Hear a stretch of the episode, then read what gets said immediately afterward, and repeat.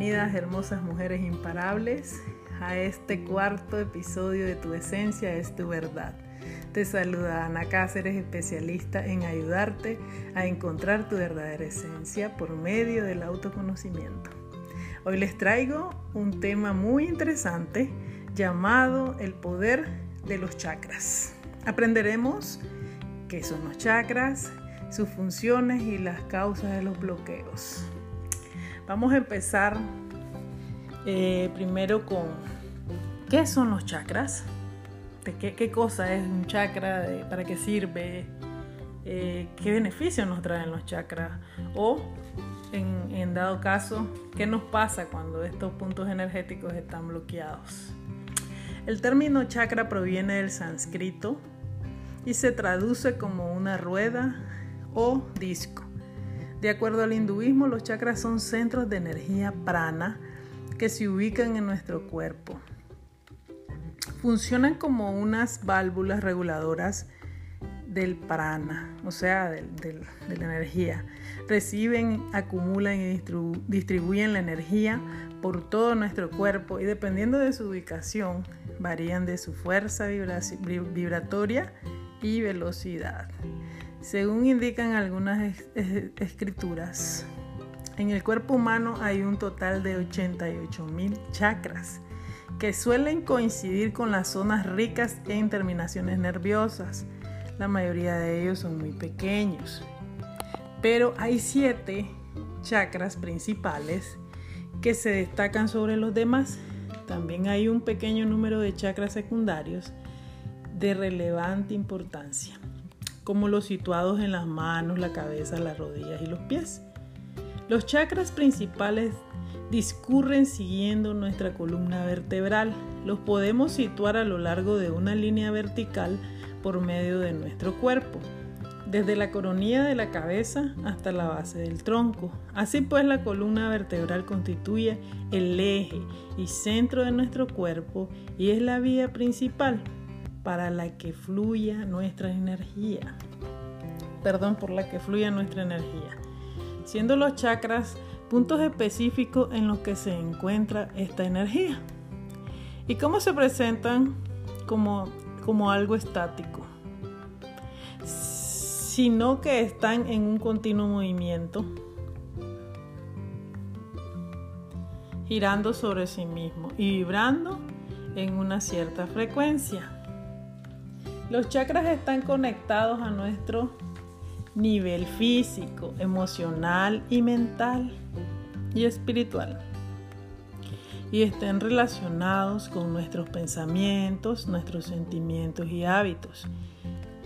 Si hay alguna perturbación, sea de naturaleza que sea, se verá reflejada en nuestros chakras y vísceras.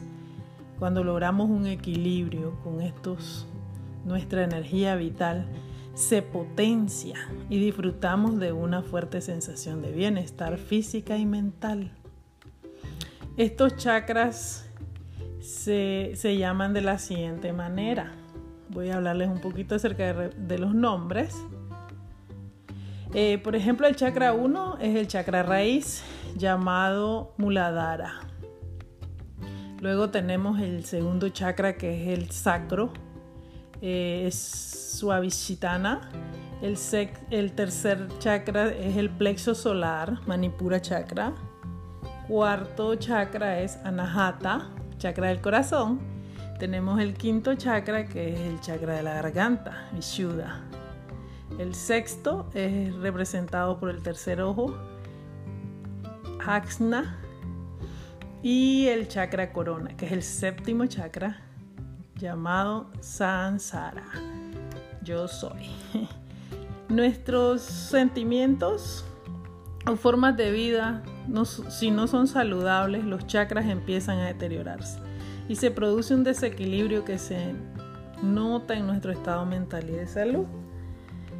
En el nivel físico, cada órgano y glándula están conectados con un chakra. De esta manera, cada chakra regula una zona específica del cuerpo, así como emociones, la perspectiva mental y propósito espiritual conectados con dicha zona.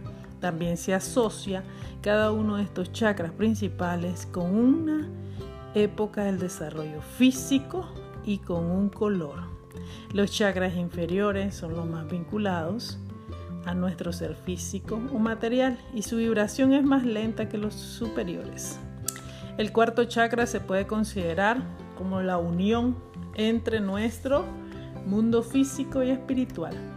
Y los tres chakras superiores se relacionan con funciones más espirituales o metafísicas. Los chakras principales, uno a uno, pincha sobre su nombre. Como, como cada uno lo refiere, tú, tú, conectas con ellos por medio del, del sentir, del tacto. Hay muchas maneras. Ya te iré explicando más adelantito, ya en un ratito, eh, cómo, cómo, cómo lo vamos integrando. Por ejemplo, el primer chakra Muladhara, el chakra raíz, que es la base, que está posicionado en la base de la columna, está representado por el color rojo y el elemento que lo rige, el elemento de la tierra. Sus funciones va desde el instinto, supervivencia y seguridad.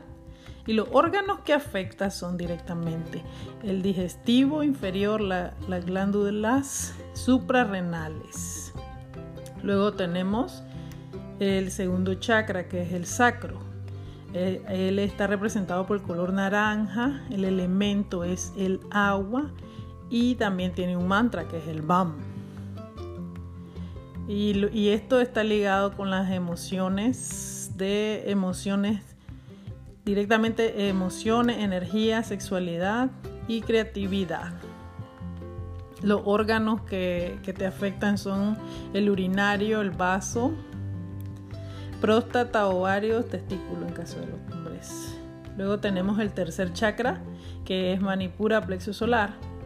Eh, este está representado por el color amarillo, el elemento fuego y el mantra Ram. Sus funciones están en la mente, poder y control. Y los órganos son aparato digestivo superior, páncreas y vesícula biliar. Luego tenemos Anahata, chakra corazón, que está regido por el color verde. El elemento es el aire y el mantra es Yam. Las funciones devoción, amor y compasión. Los órganos son el corazón, sistema circulatorio e inmunológico y el hígado. Luego tenemos Agna, que es el tercer ojo. Perdón, ya me estoy saltando. Luego tenemos el chakra 5, que sería Vishuddha, el chakra de la garganta. Eh, regido por el color azul. Su elemento es el éter. Y el, el mantra es el Yam o Ham. Eh, las funciones son el habla directamente en la garganta, el cómo nos comunicamos. Los órganos son tiroides, sistema linfático, pulmones, cuerdas vocales y el oído. Ahora tenemos a Hagna, tercer ojo. El color de, este chakra es el color índigo, el elemento es eh, y el mantra es color azul y el elemento, el color, perdón, es color azul el mantra es home y el color es la luz. Sus funciones son intuición, percepción, extrasensorial. Ya estos chakras ya superiores te vienen tocando más la parte espiritual. Como veníamos hablando que los chakras inferiores tienen que ver más con lo terrenal, con lo material. Pero estos chakras de arriba, del chakra corazón hacia arriba, te, te va conectando más con esa espiritualidad. Bueno, seguimos. Este chakra del tercer ojo tiene que ver mucho con el sistema endocrino, ojos, glándula pineal y el sistema nervioso. Luego tenemos el chakra corona, sansara. Coronilla, el color que lo rige es el color blanco o violeta. El elemento es el espacio. El mantra Aum Funciones, trascendencia, conexión con la divinidad. Y los órganos son el cerebro,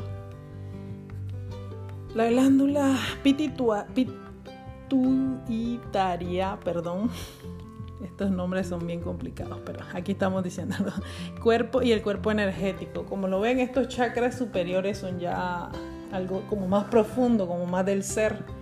Así que estamos aprendiendo acá que son, son, son puntos energéticos de poder que muchas veces ni, enterados estamos de, de, para qué sirven. Solo quizás, quizás has escuchado de ellos mencionarlos, pero es muy interesante saber el funcionamiento y cómo puedes equilibrarlo y el para qué te sirve.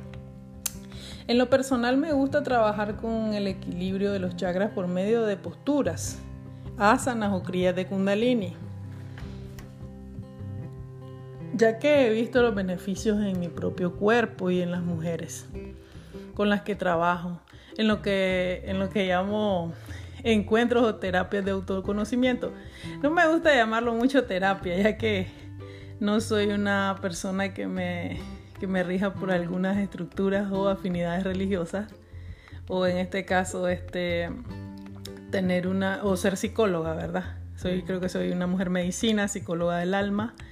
Eh, soy totalmente un ser humano libre de que en medio de este hermoso despertar me he conocido y bueno, a medida que vas despertando te vas conociendo por mucho de, muchas herramientas, pero para que puedas llegar a tu propia esencia tenés que conocerte a ti misma, lejos de estructuras y de creencias, ¿verdad? Por eso me, le hago énfasis en esta parte, porque es como me ha funcionado y le funciona a las personas con las que he conectado y apoyado en su libertad, en su liberación, encontrar su ser.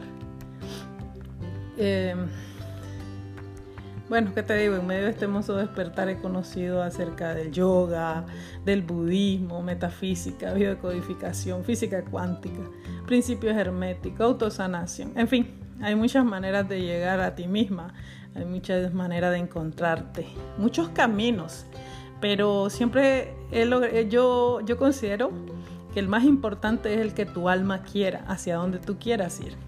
Esa es la voz que realmente tienes que seguir. Y lo que yo he venido experimentando es que todas estas herramientas no, no son, son útiles sin estructuras. Para mí lo más importante es sentir. Para mí esa es la clave porque eso nos trae al aquí y a la hora, el sentir. Solo puedes estar en el aquí y el ahora y transformando tu vida, tu esencia. Así, estando presente. Si solo estás en el futuro o en el pasado, te pierdes de, las maravillas que la vida te trae. Desde acá puedes armonizar y solucionar muchos conflictos y alcanzar ese estado de plenitud que tanto quieres. Espero que toda esta poquita información que te pasé eh, te sirva, te sirva muchísimo de bendición. Eh, voy a ir hablándote más respecto a los chakras, vamos a ir tocando cada chakra y el cómo funcionan, cómo puedes equilibrarlo y de qué manera eh, logras captar en tu entorno, porque tiene que ver cómo es adentro es afuera, eh, cómo, cómo, te está afectando, aparte de estar en, tus órganos, en tu cuerpo, cómo te afecta con la vida misma el bloqueo de estos chakras o si estás equilibrada. Eh, te mando un abrazote, deseándote la vida que mereces? Bueno, desde acá con amor, la leona imparable preciosa. Besos.